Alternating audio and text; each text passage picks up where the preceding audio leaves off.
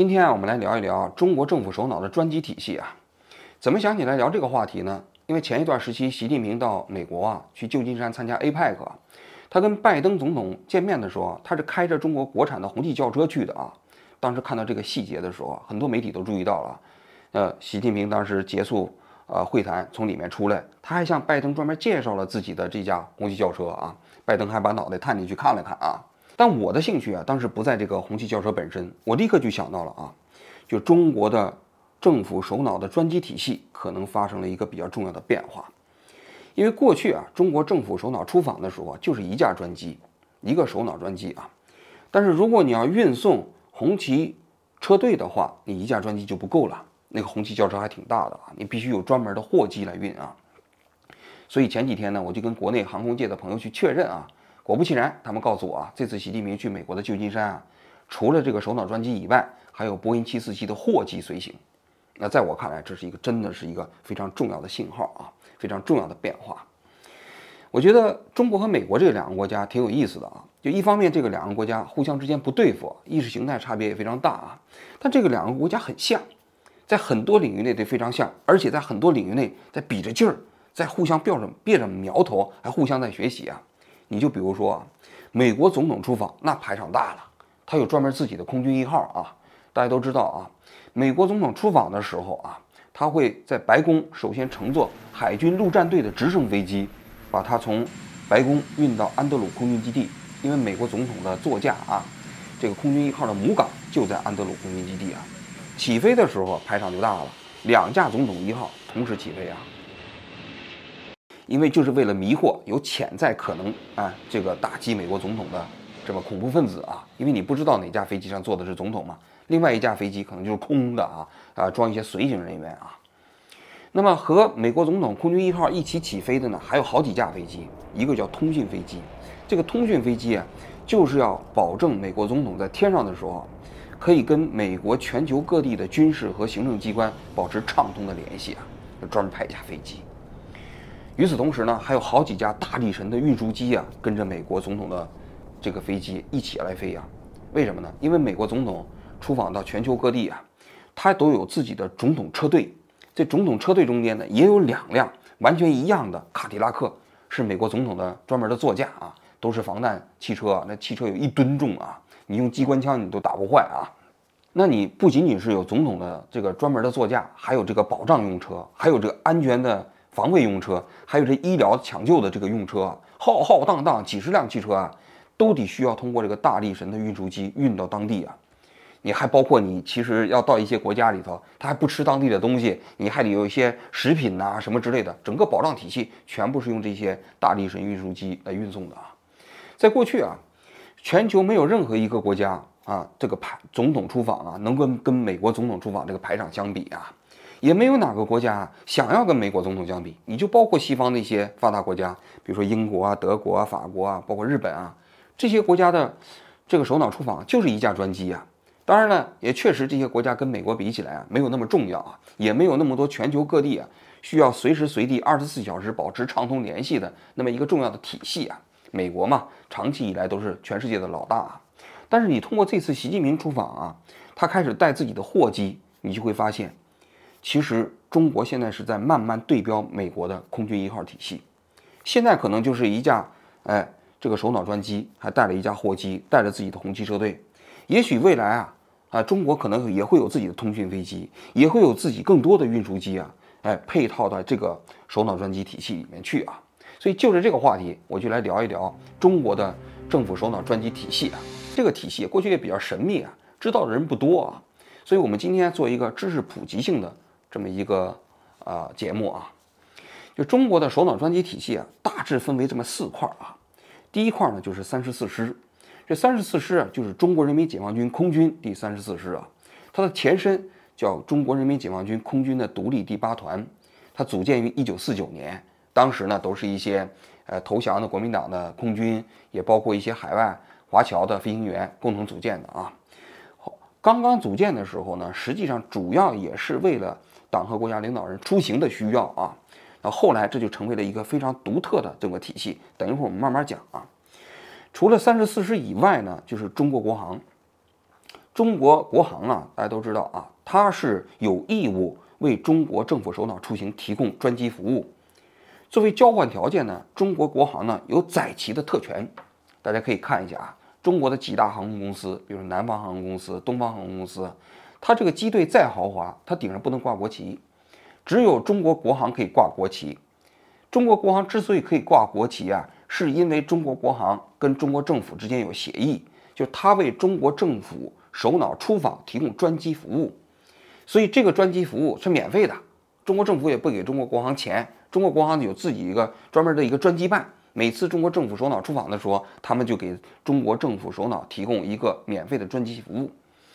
这是第二块。第三块就是中国国航下面还有一个叫首都航空，也可以叫北京航空啊。这北京航空呢是这个国航下面的一个亲儿子，它呢有几架波音七三七，它也是为中国政府首脑啊出行提供服务的啊。第四块就叫金鹿航空。这金鹿公务机大家都知道，海南航空下面的一个子公司啊。海南航空下面这个公务机体系呢，其实它机队很庞大，有几百架飞机啊。中国的一些呃明星啊和富豪的那个公务机啊，基本都委托金鹿航空公司进行代管啊。因为那飞机你必须平时得有航空公司给你代行运营才行啊。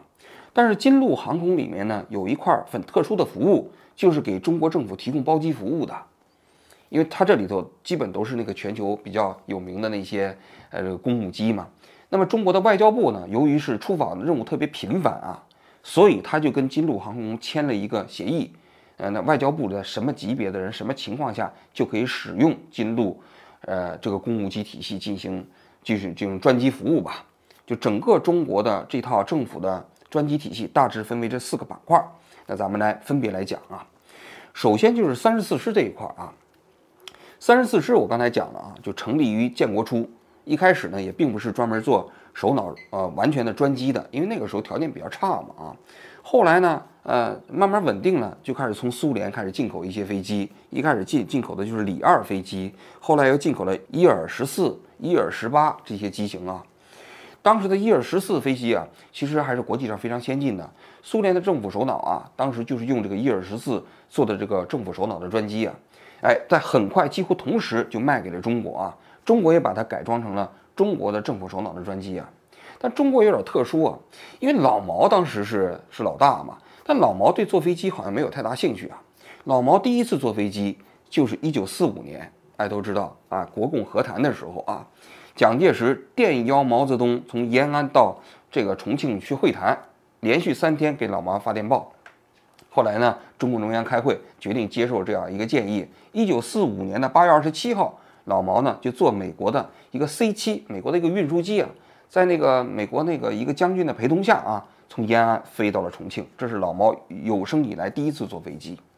但是老毛啊，我不知道是什么原因啊，他就是坐坐飞机啊，他本身没有太大的兴趣。但当然后来可能也出了一些事儿啊，比如说那个后来从重庆回延安的时候，那叶挺将军他们当时不是坐着飞机回去的吗？结果就在半路上撞到山上了，结果就发生了空难啊。不知道是不是把老毛给吓住了，所以老毛自此之后不坐飞机啊。老毛第二次坐飞机就已经到了一九五六年的五月份。这个时候啊，其实中国已经有了自己的首脑专机了啊。那时候周恩来啊，平时到全国各地的去考察呀，包括朱德啊、刘少奇啊，都是坐中国政府首脑的这样的一个专机体系，就是三十四师提供的啊。所以老毛在一九五六年的时候想坐专机的时候啊，突然心血来潮啊，他当时从北京要去广州。那当时那个汪东兴他们就连忙到那个当时三十四师去考察呀，说马上改造飞机啊，因为老毛有自己的生活习惯呢。什么生活习惯呢？因为老毛不能睡软床。大家看那中南海里头，老毛一辈子睡硬板床，他睡席梦思他不习惯啊。那当时必须临时给他改造，改造那个专机里头装木板床，然后呢席梦思都撤掉，给他垫上中垫子。这架伊尔十四飞机非常信得过。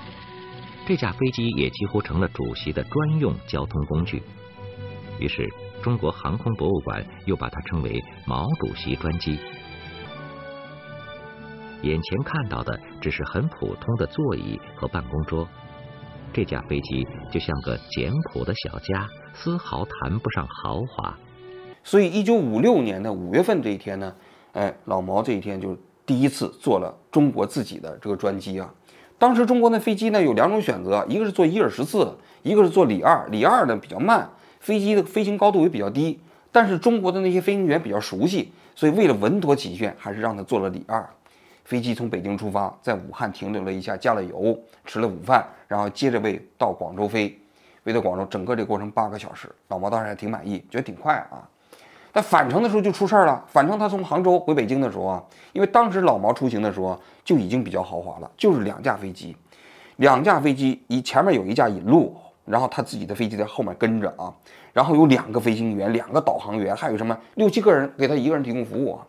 结果那天无巧不巧的时候，从呃，杭州啊，回北京的时候呢，中间有了积雨区，结果他的前面的引导的第一架飞机飞过去了啊，结果等他第二架飞过来的时候呢，就进入到雨区了，结果这个时候那飞机呀就失去信号了，有半个多小时。那当时空军的司令员刘亚楼啊，在北京的西郊机场等的心急如焚呢，对那个空军大台的人大发雷霆啊，说今天毛主席要出了事儿，你们都得完蛋。然后当时。老毛这个座机啊，就在天上飞来飞去啊，绕了一圈，绕了一圈之后，又从北边回到了这个北京啊，有半个多小时的时间，这个信号没通。这飞机降落到这个西郊机场啊，刘亚楼啊，就一个箭步就跑到停机坪上，就见着老毛，就说：“哎呀，可把我吓死了啊，毛主席啊，以后你可不能再坐飞机了。”老毛当时故作镇定的说：“没事儿，是吧？”老毛从一九五六年到一九五八年这两年的时间，大概坐了好像有四十多次飞机吧。一共一百五十六个小时啊！后来中共中央就出台了一个文件，就说老毛出于对他的安全考虑，不让他坐坐飞机了，再也不能坐飞机了，是吧？太危险。所以老毛后来的出行基本都是用专列出行啊。所以中国政府首脑的专机主要是周恩来坐，啊，周恩来坐专机坐的最多了。这里头我给给大家讲一个细节，挺有意思的，就是当时中国政府对外国到中国访问的这些人呢。在中国领空内坐谁的飞机，其实还挺在意的。大家都知道，一九七一年尼克松访华啊，尼克松访华之后，中国就跟美国提出一个要求，说你美国的专机到了中国之后，你不能再飞了，你得你得坐我们中国的专机。其实你今天看来，就这个要求其实很可笑啊，但是当时中国觉得这是中国的主权，所以后来尼克松啊，就是跟。周恩来一起乘坐中国的伊尔十八型的飞机，从北京飞到了上海。这是美国总统坐了中国政府的专机，中国才觉得这个平等了啊，脸上有面子了。后来田中角荣啊访问中国的时候，也是按照这个惯例来的，就是来的时候日本航空把这个田中角荣送到北京，返程的时候周恩来坐中国政府的专机跟田中角荣一起到上海，然后呢？日本航空又临时调了一架自己的飞机调到上海之后，把田中角荣从上海拉走，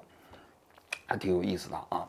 但是后来呢，你别看那个当时中国穷啊，但是当时中国买的那些飞机啊，都是全世界最先进的，不光是那个伊尔十八啊。后来啊，中国开始买西方的飞机啊，大家都知道，当时中国有一个铁哥们儿巴基斯坦嘛，中国就通过巴基斯坦买了三架三叉戟，这三叉戟啊就归这三十四师管啊。这中间怎怎么分的呢？就老毛一架。然后呢，这个林彪一架，还有一架就是国务院系统，其实就是周恩来他们用啊。那老毛因为不飞了嘛，所以老毛那一架平时就主要是江青在用啊。大家可以看一下文革期间的一些回忆啊。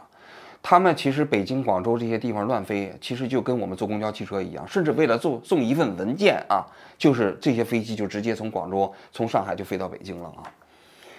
然后后来，林彪当时不是摔死了吗？就是坐着这个三叉戟飞机，就摔死在了温都尔汗啊。三十四师实际上受到了整肃，整个三十四师给政府首脑开驾飞机的这套这些飞行员呢，中央认为他们都不可信任，多数都被审查起来了啊。所以后来三十四师的番号都被取消了。后来在上个世纪的八十年代，三十四师这个番号又重新建立起来了。建立起来之后呢，还是有一个团专门为党和国家领导人提供服务啊。现在的三十四师可不得了啊，它有自己的机队啊，有三四架波音七三七，还有三四架空客三幺九，还有那个著名的庞巴迪的那公务机啊。那么三十四师这个呃给国家领导人使用的这个体系到底是怎么用的呢？它有一些规定啊，首先是正国级的官员才可以使用。一般的，你副国级的都没有权利使用三十四师的专机体系啊。这里头有一个例外啊，就是班禅可以，班禅他可以使用三十四师的这个专机出行那这他是非常特殊，他虽然是个副国级官员，但他是在副国级官员关中呢享受着正国级待遇的啊。其实这个班禅、达赖啊、西藏这些宗教领袖啊，一直是中共对他们在这个待遇方面是明显的是非常高的。在当年一九五三年，那达赖从西藏到北京来见毛泽东了啊，那时候交通不方便嘛，达赖他们从西藏坐驴车走到了成都，然后从成都到北京，那三十四师派了八架飞机过去接他们，那也是当时三十四师执行的第一次国内比较重要的这种所谓的保障任务啊。那么。这个正国级官员里头也不是人人都能用啊。过去啊，随用的比较随便。大家都知道是张高丽啊，张高丽当年在天津做那个市委书记嘛，后来不就升了吗？变成政治局常委了吗？张高丽从天津搬家到北京，用的就是三十四师的这个飞机。他们家从天津的市委大院出来之后，直接进天津机场，然后天津机场呢，直接飞到北京的西郊机场。飞到西郊机场之后，下了飞机十二分钟就进入到了他们，呃，张高丽在北京的住宅。那你瞧瞧，那人家咱们搬家都用手，人家搬家用飞机呀。三十四师就给张高丽的搬家来用啊。但这些年哈，就正国级官员对三十四师的使用呢，其实也有一些限制了啊。慢慢慢慢的，三十四师现在的这个使用基本是限定于这样的一个标准：就在京的大军区正职的官员，嗯，那可以使用啊。你比如说国防部长的出行。还比如说军委的那些领导啊，他们如果要是出行的话，都可以使用三十四师的这个飞机。另外一个方面，其实就是，呃，国务院系统和人大系统很少使用，但是有一种情况可以使用啊，就是你如果出行的这个地点只有军用机场啊，那你就可以申请使用三十四师的这个专机。你比如说汶川地震的时候，汶川地震的时候，当时温家宝如果要去这个想要去呃灾区嘛。那是灾区，当时其他的地区的机场都停了，那离灾区最近的就只有军用机场，所以温家宝当时就是乘坐的三十四师的这个专机去的汶川附近的这个这个机场。那这是因为有充分的理由嘛？那么剩下的呢，就是天字一号，因为这个呃中共中央的总书记、国家主席呀，他同时也是中央军委主席，所以他用三十四师的飞机啊，从这个道理上来讲也名正言顺啊。这是三十四师谁可以使用啊？那三十四师这些飞机啊，那使用起来有什么特权呢？它最大的特权，它就飞到天上以后啊，它不受航路的限制。因为中国的这个空中航路啊，大家都知道啊，它不是随意开放的啊，它是空中走廊。你所有的民航飞机都必须在空中走廊里头飞，你不能飞到这个空中走廊之外。但是空中走廊之外归谁管呢？归中国的空军管。也就是说啊，其实这个路路是归民航管的，但是路之外所有的这地方啊，其实都归空军管。那空军这个飞机啊，它就可以随便飞。所以三十四师的飞机飞到天上之后啊，它基本上是按照 A、B 两点最短的距离进行飞。你比如说，举个最简单的例子啊，从北京到成都啊，如果你普通的民航飞机飞，你平均你怎么也得飞三个小时吧？因为从北京到成都，你在空中你是不能直飞的。你首先要往西飞，飞飞飞到这个太原，然后你再南下，那你就绕路了嘛。但是三十四师的飞机如果要是往去成都啊，它就可以直接呃从北京起飞之后奔着成都去了，所以它是不受航路限制的，这是一非常重要的一点。第二个就是说它离北京城非常近啊，因为三十四师的它的母港在西郊机场嘛，西郊机场最早是日本人建的啊。好像是三八年吧，日本人在北京建的这个西郊机场，也是北京的第一个机场。后来四五年的时候呢，被国民政府接收了。建国之后就被一开始的独立第八团接收了。后来三十四师的总部一直在西郊机场啊，所以西郊机场它现在在就相当于北京城，从西郊机场开到中南海就是十二分钟，因为他们出行的话全部都是全程禁言的嘛，所以对他们来说出行是非常方便的。非常快，离北京城近。还有一点，它就是保密性比较强嘛，因为它是军队嘛，军队系统的这个飞机嘛，它跟民航系统比起来，那你其实你不太会引人注目。包括前几天那个李克强去世之后，从上海把李克强的遗体运回北京，大家可以看一下那个那个番号，他一看我就知道是三十四师的。说到三十四师的番号，我在这里要补充一下，三十四师啊，虽然归中国人民解放军的空军来管理。但是他给领导出行提供服务的这些客机全都是民用的，不光是七三七，也包括这个庞巴迪，也包括空客三幺九啊，都是民用飞机嘛。所以它的注册号其实也是民用飞机的注册号，只不过选用了一个特殊的号段啊。啊，这个特殊的号段是什么呢？就 B 杠四零六后面的这些飞机全是中国人民解放军三十四师的飞机，比如说 B 杠四零六零、B 杠四零六幺、B 杠四零六二，大家可以在网上搜啊。你们搜这个号段的飞机，在网上都能搜出这些飞机的图片，因为这个信息都是公开的。但是它是一个特殊号段，它虽然隶属于中国人民解放军的空军，但是它的注册号却是民用的，啊，所以我觉得这个是挺有趣的一点啊。还有一点呢，就是说，就是三十四师的飞机啊，它跟呃中国民航的专机体系的比起来呢，这些它的保障水平要更高一些，因为它是军人嘛。他们的这些业务素质水平要比民用飞飞行员啊水平要高一个层次吧，因为对军人的要求和对这个呃民航呃驾驶员的要求还是完全不一样的嘛，所以呢，实际上中国的那些党和国家的领导人呢是挺愿意坐三十四师飞机的，但是这些年啊，实际上三十四师更多的都是服务于这个习近平一个人了，其他的常委我听说啊，大家也越来越不太敢用三十四师的飞机让自己出行了啊。好，我今天就聊到这里，我们明天接着来聊中国政府首脑专机的故事啊。